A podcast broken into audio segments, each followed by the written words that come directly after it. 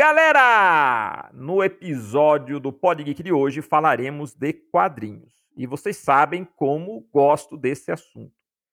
Conversaremos com um cara que é tão apaixonado por HQ que fundou sua própria editora e especializou-se em publicar quadrinhos de muita qualidade fora desse eixo comercial tradicional. Ele publica também livros e ele vende suas publicações com distribuição é, é, própria pela internet com absoluto sucesso e conquistou um público fiel que, de certa forma, né, é, existe no mercado e que está carente desse tipo de publicação. Bem, estou falando do Alex Magnus, da Red Dragon Publisher. Se preparem que o assunto vai ser bem interessante mesmo. E mais uma vez reforço que estamos gravando em sistema home office. Por isso, pode haver algumas quedas ou interferências no áudio, tá certo, pessoal? Então, vamos começar nosso papo com Alex.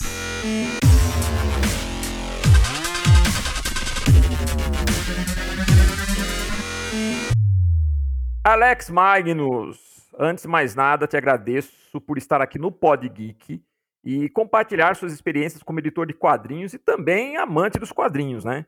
Nesse mercado tão rico e ao mesmo tempo tão complexo, pelo menos aqui no Brasil. Muito grato mesmo por sua presença, Alex. Ah, eu que agradeço o convite e estou feliz de estar aqui conversando com vocês, trocando um pouco de experiência, um pouco do que eu sei, do que eu gosto de fazer, né? E o que vem pelo futuro. Então vamos lá. Aqui no, no, aqui a gente sempre fala que o, o Pod Geek é um ponto de encontro para a gente conversar sobre esse, esse mundo, né? Geek da cultura pop que envolve quadrinhos, animação, cinema, enfim. E, e, a gente sempre fala que aqui, na verdade, é, é, é mais um bate-papo mesmo, onde só fica faltando a pizza por causa da distância.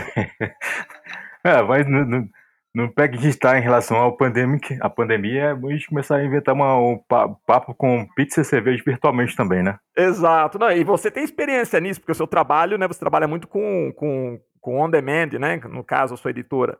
Mas é, é o seguinte, comece contando pra gente um pouco da sua história como começou essa sua paixão pela HQ e se estava nos seus planos um dia trabalhar nesse mercado, principalmente tendo uma, uma editora. Cara, eu acho que sempre teve né, a, no meu imaginário, na minha cabeça, ser um editor e produzir quadrinhos algum dia. A minha história com HQ começou na década de 80, lá no comecinho, né, da 82 para 83, quando eu comecei a ela, na verdade, bem antes, mas eu digo que, que eu coloco esse 82, 83 como o meu início, assim, é, praticamente porque foi quando eu comecei eu mesmo a pegar as minhas próprias meus próprios quadrinhos, né, na, na, na banca da cidade. Mas antes eu já, eu já, já tinha, tinha quadrinho que eu ganhava do meu pai, bem, não lembro quando comprei, bem criança. Mas foi mais em volta de 82, 83 que eu comecei a pegar quadrinho na banca da cidade que eu morava. Porque, embora que eu esteja agora aqui em Fortaleza, mas eu venho de uma cidade do interior do Ceará. E lá só tinha uma banca, né? Então, e eu morava, eu tinha que ir praticamente pivete, eu tinha que praticamente cruzar a cidade andando é, para é, pegar os quadrinhos que eu interessava. Na época eu, eu lia, uh, eu lembro, eu lia o, aquelas séries da leitura Abril, né? Super Aventuras Marvel, Herói de TV, uma coisa que me gostava demais. Tá? Então foi bem nessa época. Ah, e quando, ah, como eu falei, só tinha uma banca na cidade, ah, e eu, eu sempre desenhei, eu, eu sempre gostei de desenhar.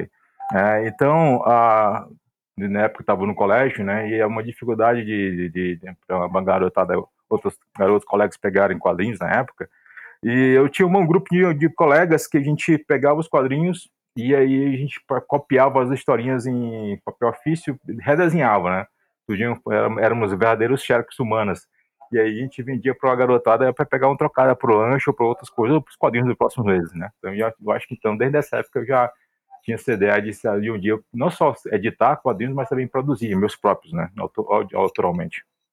É, é importante isso que você está falando, né? Que eu, eu, até comento com os meus alunos na, na, na, quando eu dou aula né, nas nossas escolas, né, principalmente pessoal de quadrinhos, que é uma coisa que você tem, que eu admiro muito, que é esse espírito empreendedor, né? Você gosta de quadrinhos, mas você também tem um espírito empreendedor, que é ver uma maneira de você, nesse, né, como eu falei, um mercado maravilhoso, mas é um mercado meio conturbado no Brasil, né? Então você é, tem que ser criativo, você tem que ser criativo para viver de quadrinhos. A gente não é, nós não, somos, não temos uma estrutura como existe em outras partes do mundo, né? Nos Estados Unidos, ou mesmo na Europa, né? Que você tem autores que são pagos pelos seus quadrinhos, existe um mercado que fomenta, né? Aqui, salvo raríssimas exceções, né? É, pelo menos na, na, na, época que você fala, nessa época, década de 80, tudo, era muito difícil você, como autor do seu próprio quadrinho, sobreviver no mercado, né? Então, acho isso bacana, né? Você já ter esse espírito empreendedor. É, com certeza. Na, década de 80 era muito, muito complicado, muito difícil, né? Uh, pelo menos, assim, uh, quadrinistas brasileiros que tiveram algum tipo de sucesso no quadrinho na época, mas eles saíram, né, saíram do Brasil, como é um caso de um autor da Red Rock, que é o Wilson Vieira, que foi o primeiro é, desenhista brasileiro a trabalhar para Sérgio Bonelli Editora ainda na década de 70. Na verdade, ele, ele não para Sérgio Bonelli, mas para outro estúdio no, é, italiano, na época chamado de é, Estúdio Disc, se não me engano, e hoje é uma editora também. Mas, assim, para o Brasil muito, era muito difícil, né? E principalmente no. Estou falando do, do, do, Ceará da década de 80, no, onde eu morava, ainda moro ainda. Para o, eixo Rio e São Paulo já era mais fácil, né? mas para o Ceará ainda era mais difícil ainda, essa questão de. É, não só. Não é nem, diga nem é, viver o, da produção de quadrinho, mas fazer quadrinho em geral. Sim.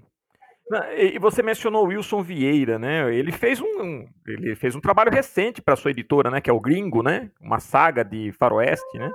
É, o, o, a relação do Wilson com a Red Dragon é bem antiga, né? Porque a, na, a Red Dragon, na verdade, eu posso dizer que é a minha quarta empreitada como, como um projeto editorial. É, na terceira, que encerrou em volta de 2011, ah, o, na época eu conheci o Wilson e da partir daí teve uma relação, construí uma relação e hoje eu praticamente eu sou praticamente uma espécie de, uh, na verdade praticamente não, de fato, uma espécie de curador da obra dele. A gente fez um acordo e tal e agora eu estou cuidando da obra dele, uh, não só para o Brasil, mas também para fora. Então ele estava parado um tempo, né? Estava um tempo que ele não produzia quadrinho e quando a gente fez, fez, fechou esse acordo, ele, eu incentivei ele a voltar a produzir quadrinho, né? Ele tá voltando a produzir. Ele estava só fazendo literatura, porque o gringo, na verdade, que eu tô, eu tá, nós estamos formando uma tetralogia, já de publiquei um, agora tem o um segundo em pré-venda e vem mais dois ainda, a literatura, né? A literatura de Spaghetti Western, que ele, ele é apaixonado por isso. Eu também gosto. Mas aí tá com tem um projeto agora de nós estamos editando uma obra, uma coletânea de HQs curta dele antiga, que vem desde a década de 80 até as últimas que ele fez né, já na era 2000. E ele está voltando a produzir, né? Então vamos retomar a série de Cangaceiros Homens de Couro, que fez muito sucesso um tempo atrás, já foi chegou até para perto de sair na Itália.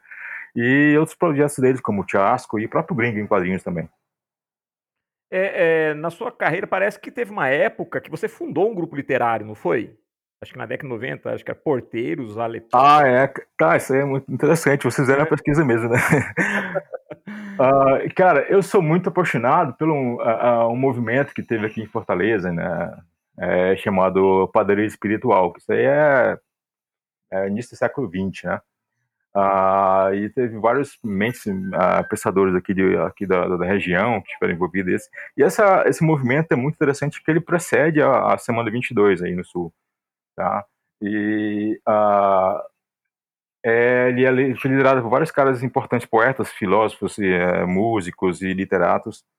E é um dos caras que teve envolvido com a, com, com a espiritual, que é o Rodolfo Teófilo, que eu sou um cara apaixonado pela vida a obra dele ele foi o que me inspirou a criar esse, esse movimento, né, um movimento meu que cultural, que né, foi na verdade foi em 99, é, e eu meio que criei toda a, a, a, a assim o ambiente desse projeto, tentando meio que meio, meio que inspirado na padaria, meio que inspirado em outras coisas que que, né, que eu estudava na época, né, então ele chamou de o nome engraçado porteiros aletófilos, né, ah, o porteiro, o porteiro veio porque eu tinha acabado de ler o Aldous Huxley, A Porta da Percepção, né?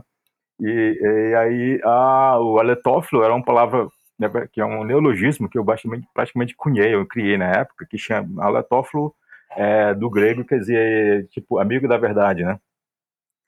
Ah, e a ideia era, era criou um periódico, né, um jornalzinho para a gente escrever, seja as, as, questões filosóficas que a gente estava lidando na época, ou poesia, ou contos, e tinha também é, é, é, é, ilustração, quadrinho e tal. Então foi uma coisa que ah, criei em 99, deu, deu, deu um pouquinho, deu, deu um pouquinho de tempo, a gente publicou alguns periódicos e daí surgiu, aí daí várias pessoas que estavam envolvidas na época acabaram da partir daí construindo suas carreiras, né, como cordelista, como como escritor e por aí vai. Alguns alguns desistos foram descobertos na época, foi uma coisa legal. E você teve envolvido também com publicação de fanzine, acho que chegou até a ter uma editora, Quadrix, não é isso? Quadrix Comics, então... É, eu, eu sempre é, fiz produzir quadrinho, é, quadrinho é, e fanzine da década de 80 e 90, né? Porque assim, quando eu falei que eu tava fazendo, pegava os quadrinhos na banca e, e copiava na folha de papel A4, coloria com caneta e tal, lá com lápis de cor, era praticamente um fanzine, né? Mas depois, a, a, já no final da década de 80, também a gente produzia um fanzine com eu e os colegas de colégio com desenhos, é, criações próprias da gente, né? Então chamávamos, era outro grupo, um grupo de quadrinhos chamava o grupo Jaboticaba. E era quadrinhos é, cartoon, cartunesco, geralmente com piada, com histórias malucas de extraterrestres, essas coisas. E aqui tem uma garotada tinha mente criativa, a gente produzia o, quadro, o fanzine e, e, e vendia diretamente para uma galera da cidade, galera de colégios, etc. Que bacana. Você já comercializava então, né, o quadrinho? Já, desde, desde pequeno. A é, Quadrix, é... na verdade, a Quadrix né, foi uma, foi um, um porque assim, a, é, antes da Quadrix tive um, em 2002 tive um projeto editor quando quando a, o grupo dos Porteiros se dividiu em o, grupos, outros, vários grupos, é, eu continuei com a, com a ideia de, de fazer publicar uns quadrinhos meus e, e de outras pessoas que eu conhecidas com um projeto editorial chamado é, Filhos e Primatur. Tá? Isso porque na época eu era muito fanático pelo Raul Seixas, então tinham filmes, Filhos e Primatur, que é aquele selo que eu usava nos discos dele. E teve, teve né, eu fiz do, três, três publicações, né? Dentre elas um quadrinho que um quadrinho de, de cangaço e teve uns cordéis e algumas coisas assim. E a, daí eu parei em relação à questão profissional, estudo, e foi nos dois, 90, 90, não, 2009 eu voltei com a ideia de publicar noção novamente, e aí eu me veio a ideia do da Quadrix, né? Aí eu publiquei mais um material, e depois, em 2012, eu parei e também por questões profissionais e tal, e outros, outros detalhes, e eu voltei em 2016, 2015 para 2016, com um projeto que deu, que veio se tornar o Red Dragon hoje. É, me diz uma coisa, eu sei que você, né, inclusive em algumas outras entrevistas que você deu, né, eu sei que você é um apaixonado pelo Robert Howard, né, o, o escritor que criou o Conan. Cara, é. É, eu, é, eu não, não, diria que sou, sou, apaixonado, sou só apaixonado. Eu acho que ele mudou muito da, do meu, do meu, da forma de pensar, do meu jeito de ser, de quem sou hoje. Comenta um pouco pra gente, né? A, além do Robert Howard, fala pra gente dos autores, tanto de quadrinhos quanto de literatura, que acabaram influenciando você no seu trabalho, até nessa questão que você falou, né? Até às vezes, né, um autor acaba influenciando a gente até em condutas de vida, né? Ah, com certeza, né? Ah, tem uh, desses caras que me influenciaram, que me influenciam ainda hoje, né? Eu posso colocar no topo esses dois, o Robert Howard, né? Que a obra dele, mesmo que terceirizada, chegou para mim muito cedo, né? Uh, e o Rodolfo Teófilo, que é esse cara que te falei que é aqui de é, cearense. Na verdade, ele tinha uma, o, o, o, Rodolfo tem uma coisa interessante porque ele ele é de ele é cearense, família cearense, pai e mãe e tal mas por uma questão, um acidente, é, na época tinha um problema que é, é, na gravidez da mãe dele teve um problema de risco, então o pai dele levou ele para a Bahia para a esposa ter o, ter o parto lá. E aí ele foi, acabou que nasceu, foi registrado na Bahia, mas ele nunca, ele sempre morou no Ceará, então ele odiava que o caso dissesse que ele era baiano, né? Porque ele era cearense, ele dizia, sou cearense porque quero. Ah, e ele é um cara muito influente ah, na, na, cultura e, e, e, política é, social aqui do, no, do Ceará, porque ele foi um cara que foi o primeiro cara a levantar a bandeira da, da abolição da escravatura aqui muito antes do Nabucodonosor, uh, Joaquim Nabuco e outros caras. E ele era muito ativo e ele era um cara que combateu no Ceará na, na época que ele vivia tinha uma ditadura muito ferrenha e ele combateu esses caras assim tipo peito a peito tá? Então, ele é um cara que a história de vida dele é muito fantástica e eu adoro demais ele, ele também influencia muito a minha forma de pensar. Mas ele, é, é, além dele, tem o Robert Howard, né? Ah, fora fora esses, esses caras, existem outros, né, que me, que me influenciam, mas assim, no universo do quadrinho, tem dois caras que me influenciam muito, né, em questão de escrita, que é o Alan Moore e o, o, o, Frank Miller. Frank Miller na época boa, da época do, do Dark Knight, na época que ele escreveu o, o, o Daredevil, tá?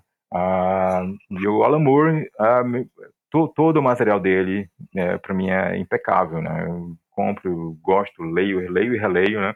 Não só o que as pessoas falam, mas eu, o último material deles que eu, mais gosto é o a Liga Extraordinária, né? É fantástico, né? Ele também ah, escreveu, né? Outros, né? O Do Inferno, o V de Vingança. É, é, o Do Inferno é muito bom. Eu gosto muito do Monstro do Pântano, tá? Sim. A, a, forma como ele escreve, né? É, me influencia demais na minha, na minha própria forma criativa, de, na minha forma de escrever os quadrinhos, meus próprios quadrinhos, meus roteiros, né? Eu, eu uso o método Full Script, né, que é mesmo que ele usa para escrever e tal. E a, minha, a, meus roteiros descreve, descreve cada detalhe do, do que eu quero na página. Então, influencia demais a forma dele.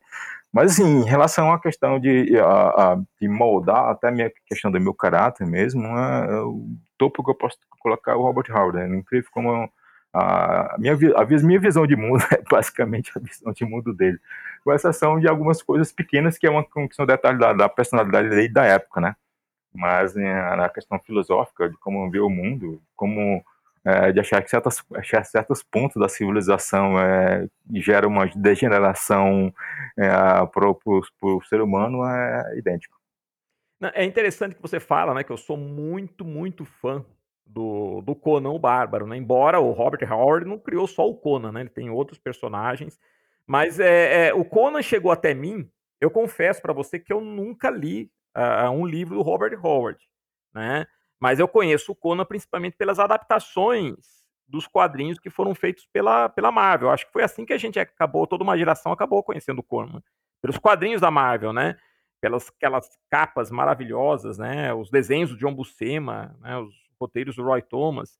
E você que leu os livros, o que, que você acha dessas adaptações da Marvel? Elas, até que ponto elas são realmente fiéis? Até que ponto você acha que houve mudanças. Fala um pouquinho para gente da sua visão como leitor da obra do Robert Howard e também como um apaixonado por quadrinhos que viu a adaptação da, da, do principal personagem dele, que é o Conan.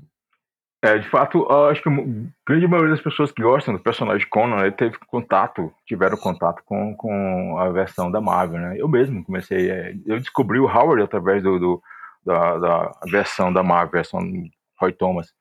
Né, que, como eu falei, é, o primeiro contato que eu tive com o Conan foi não, é, da é, Herói da TV, na Abril, na 36, né, que é publica justamente a primeira história oficial do Conan pela Marvel, né, que é o Roy Thomas e Barry Smith, que saiu recentemente pelo, pelo Omnibus da Panini. Né. Uh, mas assim, vamos falar, é adaptação, né, cara? Então, é, cada pessoa, cada autor, o, o, o, ilustrador, quando ele vai pegar um personagem para do Howard para colocar, transpor para o quadrinho, não é, é, por mais que a pessoa fale assim, ali é o, é o Conan do Howard, não é, é uma adaptação. O autor sempre vai colocar alguma coisa diferenciada do, do, do material original. A versão do Conan, uh, do Roy Thomas, de todos os quadrinhos que já foi a versão de Conan para quadrinho, até o momento, é, eu, eu, considero que a versão do Roy Thomas é a mais próxima, tá? Mas mesmo assim, a versão do Roy Thomas está muito distante da versão do Howard para o personagem Conan. É, o próprio Thomas, em volta em outra, em algumas entrevistas que ele, que ele, ele cedeu, que ele deu para aí ou documentários, ele comenta que ele faz as modificações, né? Por um motivo ou outro, né? Porque assim, por mais que seja que o personagem seja do Howard, é o Thomas que está escrevendo, então ele vai colocar alguma coisa que ele acha certo ou que ele não gostou no Howard porque, assim, é, uma, uma, coisa interessante do Howard é que ele cria os personagens dele, ele escreve os personagens dele, e os personagens dele, uma coisa que não são. Eles não são heróis na forma que a pessoa entende hoje como herói, tá? Para mim, é, eu, para mim a ideia, minha ideia de herói é a ideia de herói do mundo clássico grego, entendeu? É, no mundo clássico grego, o herói não era incorruptível e não era aquele, aquela coisa unilateral. Os heróis hoje eles são unilaterais, porque as pessoas acreditam que a, a, bem e o mal é, são duas coisas que não se misturam, né? Só que não. Ninguém, nem, nem, nenhuma pessoa, nenhum ente, um ser humano, ou o que quer que seja, ou, ou até mesmo na, na, visão grega, a visão do divino, não, não existe aquela ideia corruptiva de sou, ou sou é bem ou sou é mal. Não existe isso na cultura clássica grega. Por isso que se você vai ler um, um, material de um herói clássico grego, ele comete adultério, ele comete assassinato, ele comete roubo, ele pode roubar, ele pode passar, enganar outra pessoa, e aquele ali era o herói. Então a visão, a visão do Howard para o personagem dele, primeiro de tudo, ele não ele fazia, ele criava os personagens, seja o Conan, ou Solomon Kane, ou qualquer um outro personagem dele, ele não queria que as pessoas olhassem para aquele personagem e se inspirassem nele. Ah, eu quero ser igual a esse cara. É por isso que ele criava os, ele criava os personagens com um código próprio, um código de honra próprio, sim, mas era um código próprio. Que isso quer dizer que ele podia fazer qualquer coisa para se beneficiar, e vez ou outra ele podia fazer alguma coisa que beneficiasse a outro. Isso você está descrevendo Conan, está descrevendo Solomon Kane, descrevendo vários outros personagens. Ah, o, em relação ao Conan do, do, Roy Thomas, né, ele modifica muito, né, mas também isso é, é para dar uma consistência ao personagem que, que, do universo Marvel. Quando o, o, Thomas conseguiu, ou a Marvel, digamos assim, conseguiu o direito do, do, do personagem Conan para colocar em quadrinho na época, a, a, o, a empresa que cuidava do personagem na época era chamada Howard State, né? Ah, ela na, deu direito pro, pro Marvel é, criar novas histórias, não pegar nenhuma do, do, do Howard. Não, não podia trabalhar nenhuma história no, do Howard. Né? Então eles só podiam criar novas histórias. Então as primeiras histórias que o Thomas cria, ele cria a partir dele. Não tem nada, só, não tem nada do Howard ali. Então, ele já cria um personagem a partir da própria mente dele. Ah, e tem vários elementos que o próprio Thomas disse que não gosta em relação ao, ao, ao material do Howard. Tipo, uma das, um dos é, momentos da vida do Conan que eu acho bem interessante, que é a história dele com o que o Howard descreve sobre uma filha, a filha não, a, é a filha de um gelo, mas também, mas tem a, a Rainha da Costa Negra, que na Rainha da Costa Negra, o Thomas ele muda muito da história, é bem sutil a mudança, e só se você realmente conhecer a mente do, do, do Howard e, e, ler a história, você vai notar essas nuances, que o, o, Thomas ele cria, ele dá uma abordagem mais romântica para, para a relação do, do Conan e da Belit, quando na verdade é, é mais uma relação sádica, digamos assim, do que uma relação romântica do romantismo que as pessoas podem ter. Ah, o Conan amava a Belit acima de tudo. Não, inclusive a, no momento da morte dela na história, né? Assim, ninguém pode me acusar de spoiler porque essa história foi escrita na década de 30, né, cara? Então não me acuse de spoiler, não. Então, quando a, a Belit morre, o Conan faz o enterro dela, é, ele pega o corpo dela e coloca com todos os, o tesouro que ela tinha roubado durante a vida dela, na, na nau, e toca fogo. Ali é, uma, ali é um enterro não de um, um, um amante dando para sua amada, mas é um enterro de, de um enterro viking, é um enterro de um, de um guerreiro viking dando para um outro companheiro viking, né? Tá, então, e a, a, no, no, quadrinho da Marvel, o Thomas até faz o Conan chorar pela morte da Bellet, né, que no Howard não tem menção nenhuma a isso.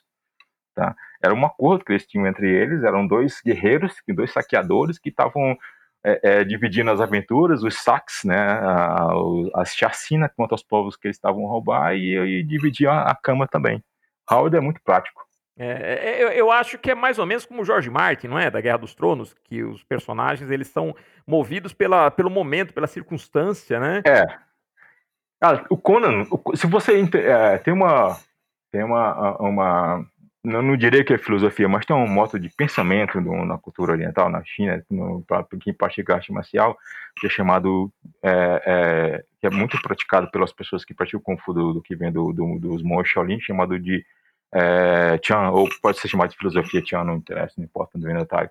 Mas na, dentro desse universo, você, é, você se educa a viver no momento. Você não, não, não, não, não fica é, é, presos a grilhões que em relação ao passado e futuro. Você vive no momento. Eu, eu, ele chama de eu aqui agora, né? Então, o Conan é um personagem que reflete muito esse universo, né? Ele vive no aqui agora até mesmo numa, tem uma fala do Conan que, que ele, que é, inclusive da, Rainha da Costa Negra, que ele fala isso, né? É, eu, eu vivo, eu mato, eu morro e com isso eu sou contente. Então, então ele vive no momento. Que é muito de, essa frase também é colocada no filme Conan, no Árvore de 2011, né? Então, umas coisas interessantes do filme. O que, que você achou da, da é, é, assim, agora você citou a questão do filme, que foi feita aquela primeira versão com Schwarzenegger, que eu achei muito mais Eu, particularmente, gostei mais daquela versão do que a, a, a outra que foi feita com esse. Com o nome desse ator que fez o Aquaman? O... Jason Momoa. É. Momoa, né? Momoa. Jason, Jason Momoa. É... Não sei, o que, que você acha das duas adaptações? Você, como um leitor da obra do Howard, o que, que você tem a dizer das duas adaptações para o cinema? Cara, ah, vamos lá. Conan no Bárbaro de, de 82 com, com Schwarzenegger, porque Schwarzenegger não é Conan, cara. Nunca foi na época e hoje muito menos. tá? Ah, se você ler o, o, Conan do Howard, não estou dizendo que eu tô Conan, o Schwarzenegger não é Conan, não tem condição de ser Conan do Howard, né? Ah, para muitas pessoas ele é adorado. Assim, a pessoa do Schwarzenegger como ator, eu gosto muito da, do, do filme dele e tal. Ele tem uma, várias entrevistas que eu já vi e ele é um cara que tem uma, um, um, discurso muito interessante de, de, de, pessoa que conseguiu vencer na vida. Então eu acho muito, eu acho muito massa esse lado dele, eu gosto muito como ator e tal. Mas assim, eu tenho que ser é, claro, né, cara? Ele não é Conan, ele é um Conan, não é o Conan do Howard. E para mim o que interessa é o Conan do Howard, né? Ah, existem muitas situações que, que o, torna, deixa impossível o, o, o Schwarzenegger ser um Conan do Howard. Falar assim, não falar nem a questão de, de, de dele ser austríaco, que tem aquele sotaque da época muito quase incompreensível, não é isso. Mas assim, se for fazer comparações do Conan do Howard com o Schwarzenegger, o Conan do filme 82, o Conan do filme 82, primeiro, a, a, a, aldeia do Howard, do Conan, no caso, nunca foi destruída, né? O, Conan, o Howard nunca destruiu a aldeia deles. Os pais deles, acho que os pais deles morreram de velhice, né? O, o, pelo Howard, o Conan ele saiu da, da, da Ciméria, região dele, natural dele, por volta de 16 anos e foi, sabe, perambular pelo mundo, por decisão própria. Ele queria conhecer o mundo, tá? Então ele deixou, abandonou a família dele, abandonou a tribo, e, pela, e pelo Howard, ele praticamente, que o Howard não escreveu a história dele voltando para o país dele, né, a região dele. Ah, então, o Conan do Howard, ele nunca teria sido escravizado de criança até adolescente, até a idade adulta empurrando uma roda, cara. Não, ele teria escapado, teria derramado sangue para escapar. Ele é um cara, ele é, ele é um, o selvagem. Então, o, o que acontece no, no, no filme Conan no Bárbaro, de 82, ele mesmo meio que, que pega um, um, um, um bom selvagem do Rousseau e coloca lá naquele filme, né? Não é o selvagem do, do Howard. O selvagem do Howard é um selvagem selvagem, não é o selvagem civilizado, né? Aqui, outros, alguns escritores que, após a era do Howard, tentaram fazer isso com Conan, né? Tentaram civilizar o, o personagem. Justificar o fato dele ser é, selvagem, dar uma justificativa. E não o fato dele ser selvagem, porque o mundo que ele vive era um mundo em que se você não fosse daquele jeito, você não sobrevivia. Não é mais ou menos isso? É, mais ou menos isso aí, cara, tá? Uh, o, o, tem um dos primeiros. Ah, antes de falar isso, vamos falar mais umas coisas sobre o filme, que é importante que vocês não vou morrer do assunto. Uh, existem muitas situações, outros paralelos, tipo, uh, o, é, o, o Schwarzenegger ele teve que diminuir a, a, a, massa muscular dele porque ele não conseguia manusear uma espada, velho. cara, então, o problema é que o Schwarzenegger é um cara, ele tem um corpo construído em academias, cara, com, e com, com químicos, né, cara? Não é à toa que ele quase morreu aí, teve que fazer cirurgias e tal para tentar Tá, o, o, Conan é, é uma, uma, coisa que as pessoas não conseguem é, visualizar. O, o, corpo do Conan, do personagem do Howard, é bem construído, como o próprio Howard fala. Mas a construção do corpo dele é uma construção natural, entendeu? A musculatura dele não é uma musculatura de avantajada, de, mas é uma musculatura de é, é delgada. Tá? Ele, é, é, é, são as, as, as, situações extremas com, com a qual ele passou, de dificuldades na vida dele, pela preambulação que ele teve em várias coisas diferentes ocupações que ele teve, que deu aquela construção de corpo para ele forte, tá? Não é uma musculatura, sabe, é, é, de, de uma alterofilista, de um, de um não, é, não, é, hipertrofia, entendeu? Então, que, que o Schwarzenegger e qualquer um outro cara de academia vai ter hoje. É por isso que a, o, a, a físico, o físico do Mamoa para aquele filme lá estava bem melhor do que o Schwarzenegger para o filme anterior. Mas o filme tem outros problemas que é porque o, o, o cara que é, trabalhou no filme, que deu vida ao filme, que é o, Jason, que é o, a, o John Milius, ele não sabia nada do Howard, não conhecia nada do Howard. Ele já falou em algum momento aí, aí que ele não conhecia nada do Howard e que ele, e que sempre quis fazer um filme de Viking, então ele tentou fazer um filme de Viking, né? Ah, isso foi a parada dele.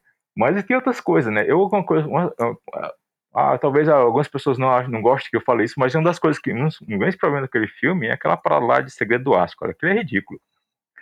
Ele tenta fazer uma coisa meio Nietzsche e tal, mas ele acaba metendo a mão pela, os pés pelas mãos e tal, e não gosto não, daquele negócio de segredo do aço e tal.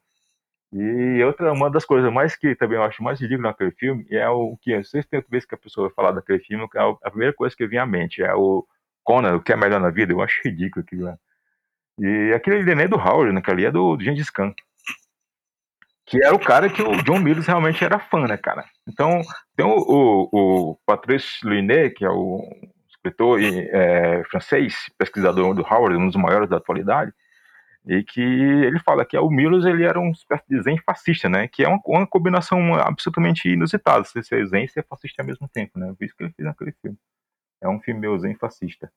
E me diz uma coisa, uh, uh, Alex. É, uma das coisas que me chamou a atenção quando eu conheci a, a Red Dragon, né? Eu acho que o primeiro contato que eu tive foi com uma publicação chamada Rei Bárbaro. Eu falei, pô, mas o Rei Bárbaro é o Conan.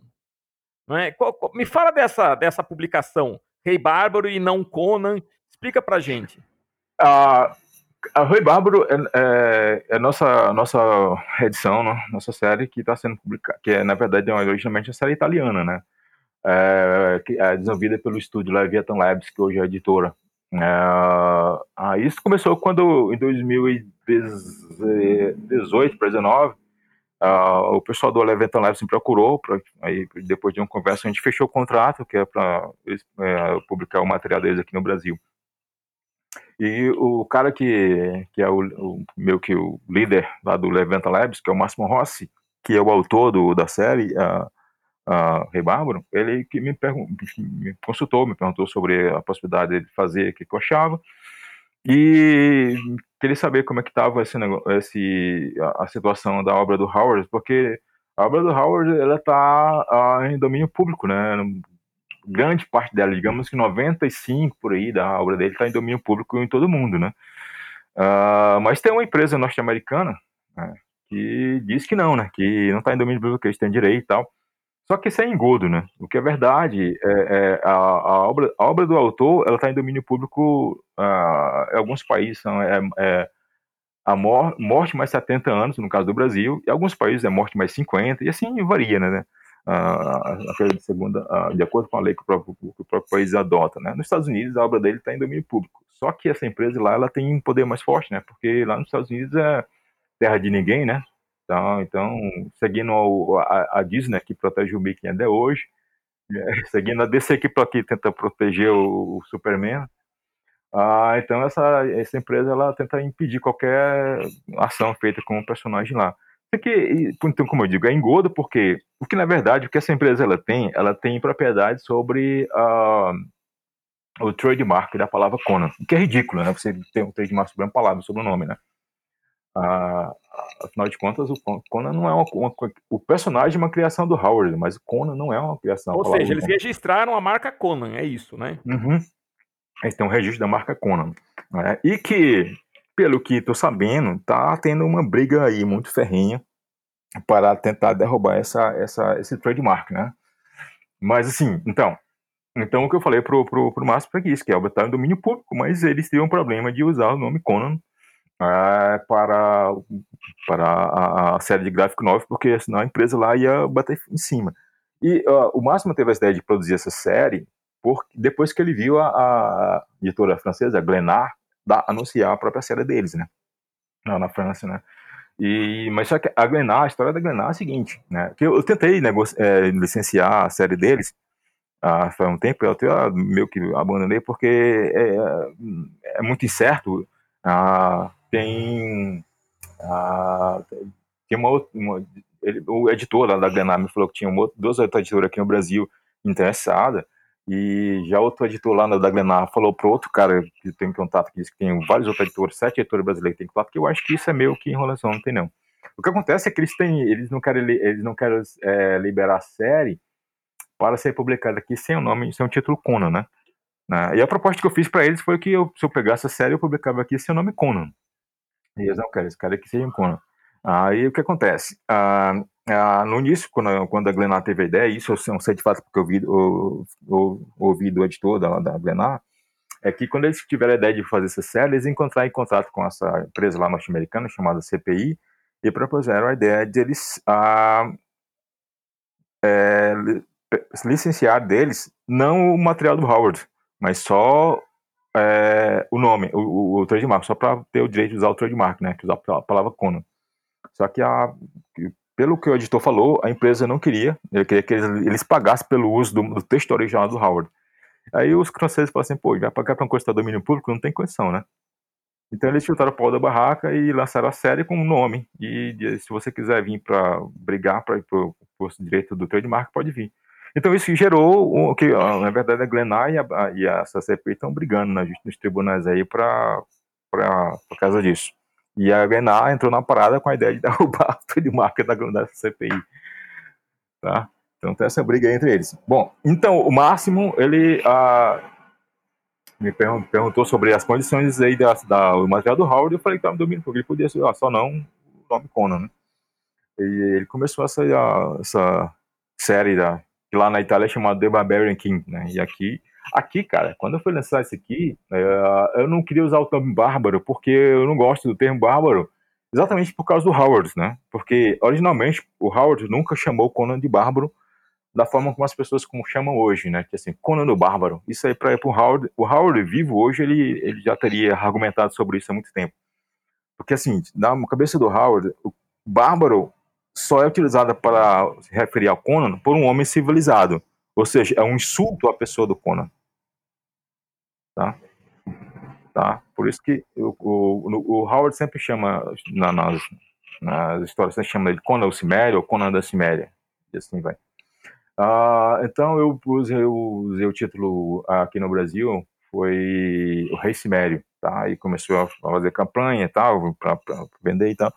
E lá pelo final eu recebi um e-mail dessa empresa norte-americana questionando sobre que era um, o, o Cimério era um trademark deles, e eu estava quebrando e tal, então ameaçado com processo e tal. Eu fiz pesquisa aqui no Brasil, inclusive no INPI, e não tem Cimério, não é registrado no Brasil. Uh, eles têm o, o trademark da, da, do, do Conan The mas é isso só nos Estados Unidos. No Brasil, The Cimmerian não, não, não se aplica para a lei. Aí, depois de muito tempo de briga e tal, um advogado falou para mim, cara, olha, você, se você registrar o Cimério no Brasil, então acaba esse negócio. Só que é complicado, cara, porque eu não vou produzir uma para a vida inteira quadrinhos de o Cimério, tá? Então eu não queria, né? É um, e sem contar que você teria custo com processo, com essas coisas também. Uhum. Né? Então... Muito, muito, muito, e não, e não, não é barato, não. Então eu resolvi parar, fazer. Eu, eu, tive que. Tive um prejuízo grande porque eu tive que incinerar a, a primeira tiragem que tinha um termo cimério, né? Uh, mas aí eu mudei para Conan, é, para não Conan, mas para o Rei Bárbaro, como é assim, espelhando o título original italiano, e estamos de volta com ele. Tá? Então, essa série, é, como é escrita pelo Máximo Rossi e o Alessio Landi, e ela tem a, tem previsão de ter oito volumes, né? Na Itália já está, o terceiro já está sendo é, saindo agora, e aqui nós estamos relançando o primeiro para mudar o título para o Rei Bárbaro. Então, pronto, estamos é, na parte de edição do segundo volume para poder lançar a campanha, se não nesse ano, ainda mais no início do próximo ano. E seguimos. A ideia do Máximo é pegar é, fazer uma, uma, história original dele, né?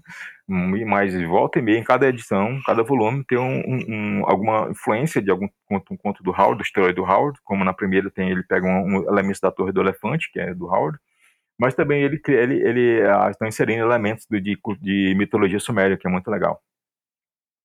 É, uma coisa que eu vejo na, na, na sua editora, a, a, Red Dragon, é que vocês têm um catálogo, né? Tem um catálogo assim de, de, de, quadrinhos, até livros, né? Mas principalmente nos quadrinhos que, que foge desse padrão comics americano, né? Que a gente vê direto, principalmente pela Panini, Marvel, DC. Eu vejo que tem bastante é, quadrinhos italianos da, da, da Bonelli, é, graphic novels, quadrinhos europeus. Né? Inclusive tem material também de, de, de sua autoria. A pergunta que eu faço para você, é, isso tem a ver com a tua personalidade mesmo, de, de, de você querer, né? Você queria ter uma editora que que de repente tivesse um catálogo assim mais diferenciado, sei lá, no, que termo a gente poderia usar, né? Eu, eu, que foge um pouco desse mainstream americano, né? E como é vender esse tipo de quadrinho no Brasil? Porque você tem um sistema próprio de venda, distribuição, principalmente através você usa a internet com venda direto para o leitor. Como que, que é todo esse trabalho, essa sua proposta com a, com a Red Dragon? Cara, eu diria que é, diferenciado, acho que é uma palavra correta para se aplicar, né, cara? Tipo, hoje eu não, eu não, eu não consumo quadrinhos de super-heróis, entendeu? Eu acho, eu acho que o consumo quadrinhos de super-heróis já tinha que, já, já deu o que tinha que dar, entendeu? Eu acho que até, até a década de, no final da década de 80, misturando a década de 90, eu acho que quadrinhos de super-heróis oferecer algo de bom. Depois disso, eu não encontro mais. O Alan Moore fez o e o Frank Miller fez Cavaleiro das Trevas, eu acho que, meu, Acho é. que eu fez o canto do teaser do universo superior. Depois foi tentar reciclar isso, né? Pasteurizar, não é isso? Então, olha, eu, eu, eu, uh, eu parei de ler quadrinhos super-herói bem antes, né? Tipo, quando eu descobri, eu tive o meu encontro com, com a publicação da Marvel Espada Selvagem Quando através das publicações de Abril, isso me tirou todo o foco, todo o, o interesse de, de ler quadrinhos super-herói eu parei, dei uma parada na, na, no quadrinho. Eu vou abrir a sessão para voltar a ler quadrinhos super-herói, exatamente para ler é, é, três títulos. É, é, o, Dark, o Quadrilha das Trevas, lógico, o primeiro, original, que é o único que presta. O, o Watchmen e depois a morte do Super-Homem, super né, que eu, no final dos contos eu nem gostei. E depois disso parou novamente. Hoje não, não, não, não, não gosto, não consigo. Eu é, desse super-herói não tem. Eu parei, eu fiz uma parada depois para ler aquele uh, aquele é, Kingdom Come, né, o Reino da Manhã, né, que é do Alex Ross, né? Que é o, o acho que é Mark, Mark Wade, que é o, é o, autor, que fala que foi uma espécie de, de, tentativa de aproveitar algumas ideias do Murray, né? Também não, não, não me agrada, não gostei. Então, quadrinhos super-heróis realmente não me agrada mais, né? Tá? Então, a, o meu, meu, a minha leitura de quadrinho hoje, ela tá muito voltada para a Europa. Tem algum material norte-americano que eu leio, é, mas é, de, é independente, leituras pequenas e tal. Né? Ah, mas super-herói mesmo independente eu não, não gosto muito, não. Ah, mas o meu maior carga de leitura hoje é voltada da Europa, Europa Ásia, né? Eu leio alguns mangás, uh, manhua, mas só se tiver alguma relação com artes marciais, que eu gosto muito. Então eu leio algum mangá de artes marciais, não todos, né?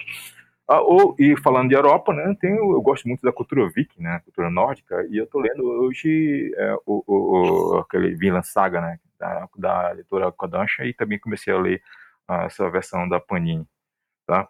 Uh, da Red Dragon, uh, bom, como uh, Red Dragon é uma editora bem pequena, né, não é de, uma, de um homem só, mas é de, de poucos, uns três, quatro pessoas, e, uh, e basicamente é um reflexo do, do, do, material que eu gosto, né? Então, é necessário que eu goste para poder ter, ter, a possibilidade de sair pelo Red Dragon. Uh, e como eu estou lendo muito material uh, europeu, é natural que o conteúdo do catálogo seja mais voltado para lá. Embora que a gente tenha um material então, que tem muito material inédito aí, não só europeu, mas a gente acabou de fazer um, fechar um contrato novo com uma editora pequena italiana, que, focada no universo mais de, a, a, a de terror, né? Então vai ser legal também.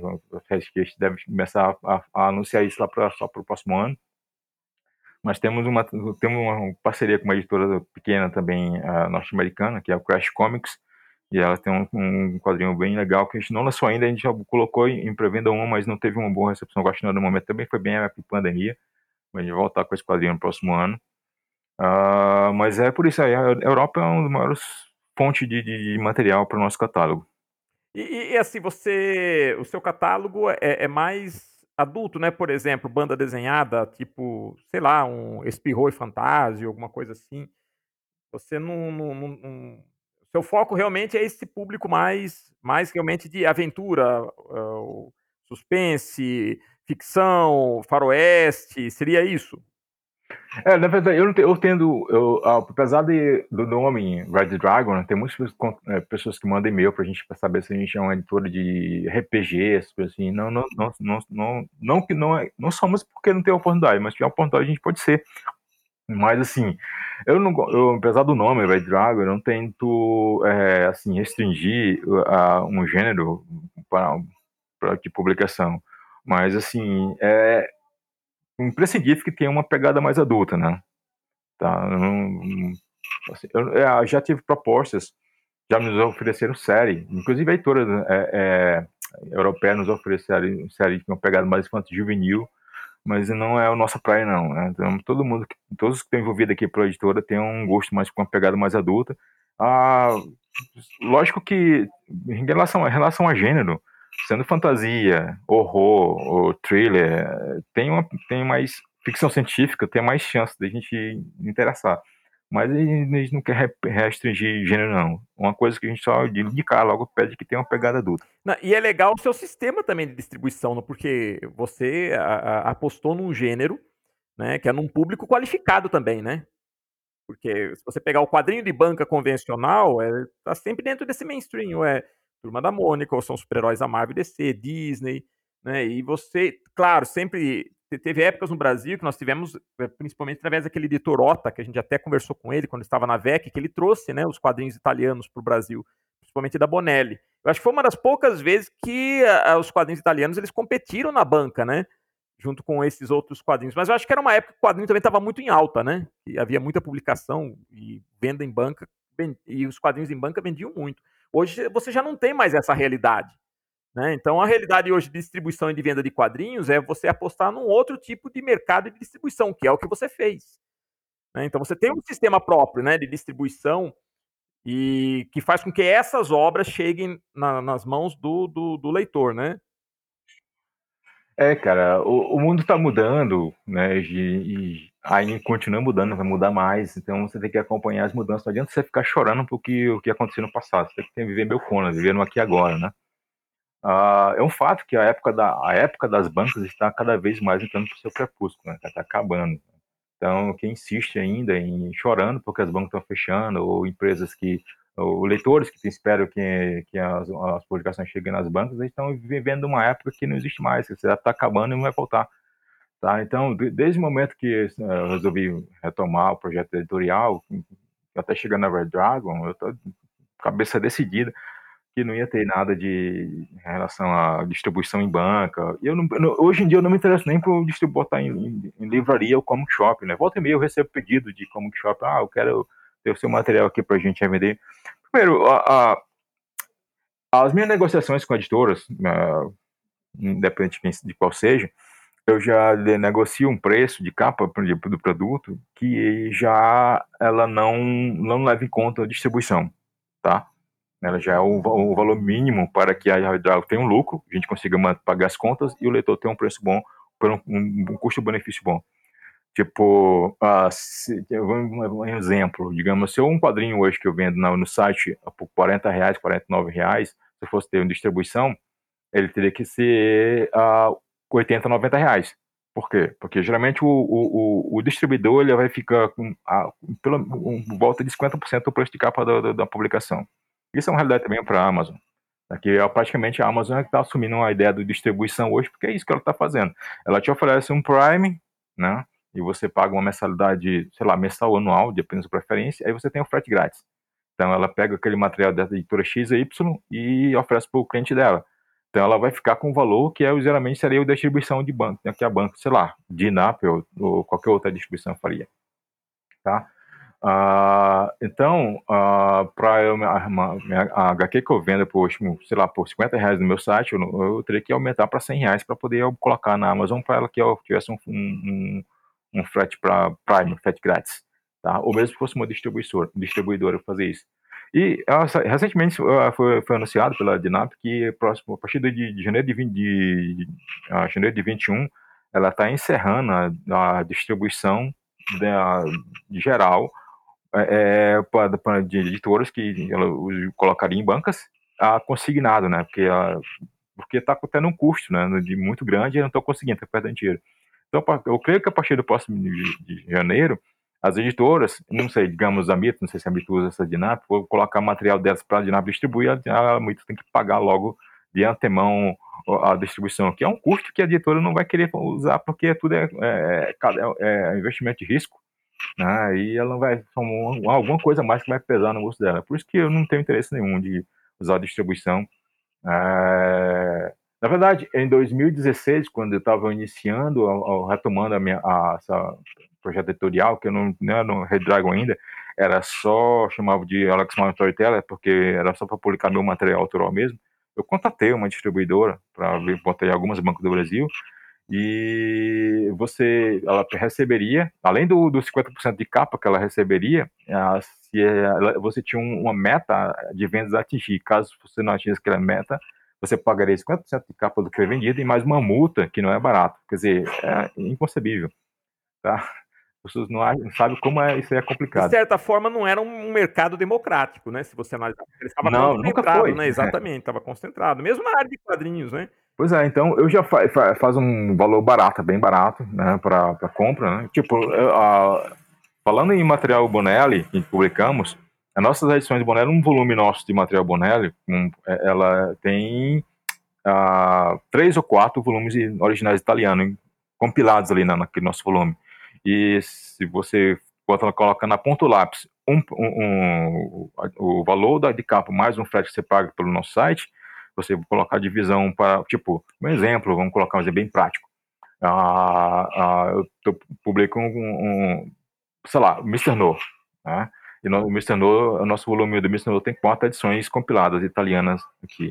Tá? O Mr. No vai sair, sei lá, por uns 50 reais, alguma coisa assim, mas um, um frete que vai sair, não sai 13, 14 reais, você dividir isso por quatro edições, vai sair mais barato do que uma edição de 100 páginas que você compra da MIT, que ela publica tá? que vai sair por, sei lá, 30, alguma coisa assim. Tá? Então, nosso valor, não, só, não é eu sou falando só The Bay Dragon, tem outras editoras pequenas que estão publicando Monelli no mercado hoje brasileiro, como o caso da editora 85, como o caso da Grafite, e agora a, a, a editora Três Fantasma, que começou recentemente. Então, uh, e, e estou citando esses casos aí porque não usa distribuição, né? nem mesmo usam o, o, o, o método Prime da Amazon. Eles vendem no Marketplace, como a gente também vende no Marketplace da Amazon. Mas é, eu recebo muito pedido de pessoas, ah, vamos colocar em bancas. Aí, não, aproveitar até o podcast aqui para dizer, não temos nenhuma intenção de colocar em bancas, não temos nenhuma intenção de colocar em Comic Shop. Porque é o mesmo caso da Comic Shop. A Comic Shop, ela quer pegar o material consignado, ou seja, ela pega o material, nosso, a gente vê para lá, eles, eles querem pagar com, sei lá, três, quatro, seis meses depois de pegar o material. Então, para a gente é inconcebível, para a Dragon é inconcebível. A gente quer, a gente paga o material, a licença antecipada, paga a gráfica, então a gente quer que aquele material comece a gerar retorno para poder eh, a editora continuar no ciclo de continuar publicando, pegar, licenciar novos materiais. Então, para a gente ir até mesmo para a Comic Shop, a gente oferece um preço de, de custo, né, um valor inferior, um preço de revenda para eles, mas a gente, quer, a gente vende, não, não, não oferece consignação também não. É, como é o caso, assim, se imagina assim, a Red Dragon não, não, não se a, a Dinap, que é uma, uma, uma distribuidora gigante, não funciona mais para ele consignação, imagina para uma editora pequena como a Red Dragon. Exato. E, e, e, o Tex? O Tex, ele, ele é exclusivo para mitos aqui no Brasil? Você não, não, não, teria interesse também em publicar o Tex? Olha, cara, é, isso é uma questão muito complicada, porque existe muita, muitas opiniões, entendeu? Uh, recentemente eu assisti um, um, um podcast do, do, do, Universo HQ que um cara que é, acho que é Júlio Schneider, ele tratou, da, tratou para um vários material da Mitos, né? Ele conhece muita coisa do, do, do, do relação a Bonelli. Ele disse que a Mitos, é, então não sei protesto, mas ele disse que a Mitos não tem exclusividade para materiais da, da, da Bonelli, mas a do meu ponto de vista, da minha experiência, que é a minha experiência direta com a Panini, a Panini italiana, que ela que faz, que a Panini italiana que faz o licenciamento, a minha experiência com a Panini italiana é, é a seguinte: se a Mito estiver publicando qualquer personagem de Bonelli, nenhuma outra editora no Brasil publicaria, a não ser, aí eu falo assim, ah, mas, mas recentemente a Salvat fez uma, uma, uma coleção do, do, do Tex. Ok, estou falando de peixes grandes, né, cara? entendeu? A Salver, talvez, proximamente, a Salver é maior do que a Mitos, né? Então, acho que pode existir a questão de, assim, ah, tem exclusividade, até quanto a proposta daquela não seja superior àquela que já publica, né? Então, eu acredito que isso. Mas, assim, uma editora como a Dragon, uma editora pequena, como, como a 85, ou outras da, pequenas assim aí, elas não conseguem pegar material da, da uh, que a Mitos está publicando, não. Na verdade, esse ano eu tentei licenciar a um, um, um material do Martin Mister, eu também gosto do personagem Martin Mister, e era só uma, uma um, para lançar aqui como one shot, que é um material bem antigo, e possivelmente, dificilmente a Mister vai lançar esse material, né, que é uma pena.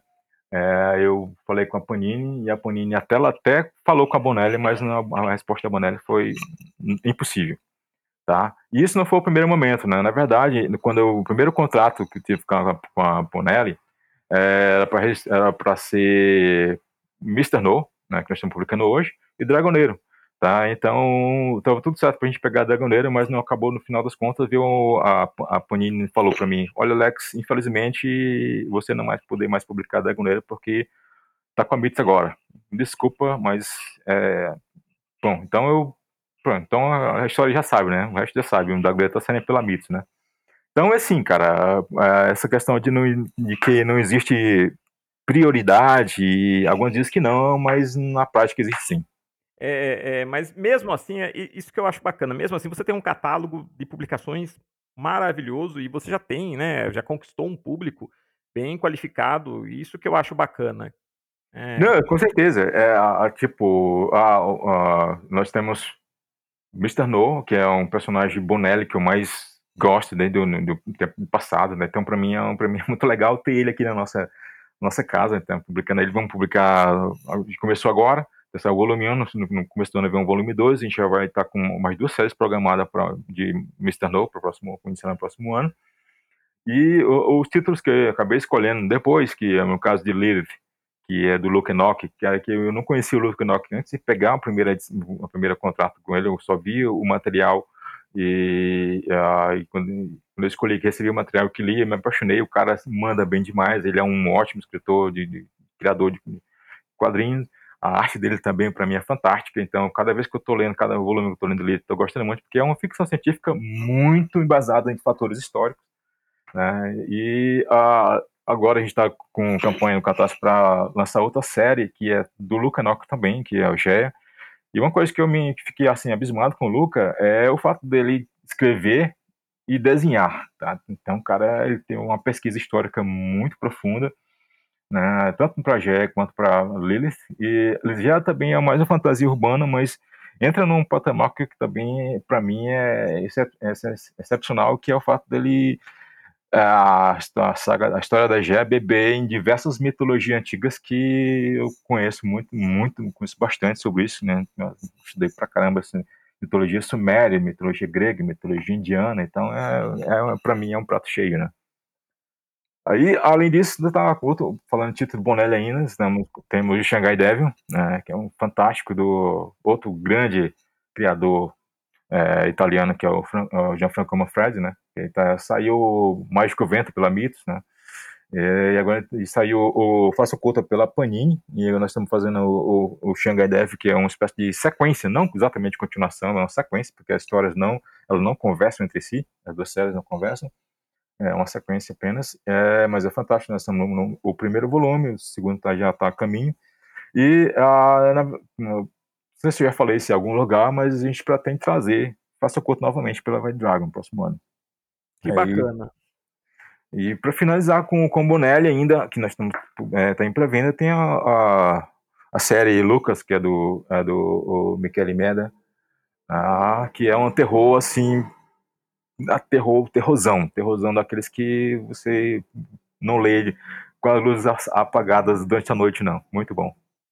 Não, isso só mostra né, o quanto o mundo, o universo dos quadrinhos é, é, é, vasto, né? E o quadrinho europeu, principalmente italiano, né? O italiano tem. A Bonelli é um negócio. Eu fico impressionado né, com o nível de, de, de criatividade da Bonelli, né? Apesar do carro-chefe ter sido o Tex, né, o Faroeste, mas eles diversificaram para tudo quanto é gênero, né? É, eu acredito que, assim, é, o, o Sérgio Bonelli, né? O falecido Sérgio Bonelli, ele teve um olho muito bom para isso, né, cara? Ele, em alguns momentos, em algumas entrevistas que ele dele, até mesmo em alguns editoriais que ele fala, ele fala, ele mesmo admite que ele sempre teve um bom olho para material que ele chama, que ele dizia que era material não popular, né? O que a gente chama de mainstream, né? Ele chamava de material popular, né?